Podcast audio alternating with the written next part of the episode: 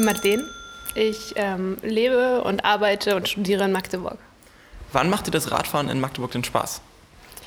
Immer, wenn ich nicht direkt mit Autos ähm, konfrontiert werde. Das heißt, eher so auf dem Elberadweg, in den verschiedenen Parks, sei es jetzt Herrenkrug oder Rote Horn.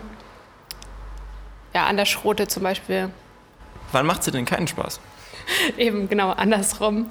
Ähm, wenn es eben ja, zu Konflikten kommt. Es kommt relativ häufig vor, gerade an Strecken, die ich jeden Tag fahre. Obwohl ich die ganze Zeit Vorfahrt habe, habe ich schon vermehrt äh, Nahtoderfahrungen gehabt.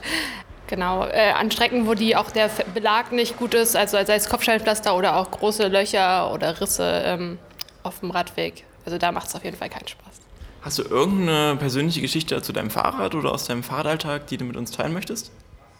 Naja, Fahrradfahren ist so ein bisschen wie Atmen. Wenn man es gerade nicht kann, dann stört es dann doch enorm und man merkt, ähm, wie, mehr, wie dolle man es dann doch braucht. Ähm, ich habe sehr, sehr viele Geschichten, positive, negative, aber ich will wahrscheinlich eher eine, wahrscheinlich ist besser eine positive zu erzählen. Ähm, ich fahre sehr viel mit Freundinnen und Freunden Fahrrad und ähm, auch mit Leuten, die tatsächlich sonst nicht so viel äh, Fahrradtouren machen und da habe ich schon so Ecken gezeigt wie die Herrenkrugbrücke und die waren total geflasht davon, dass es sowas in Magdeburg gibt, obwohl sie halt schon seit fünf Jahren hier wohnen.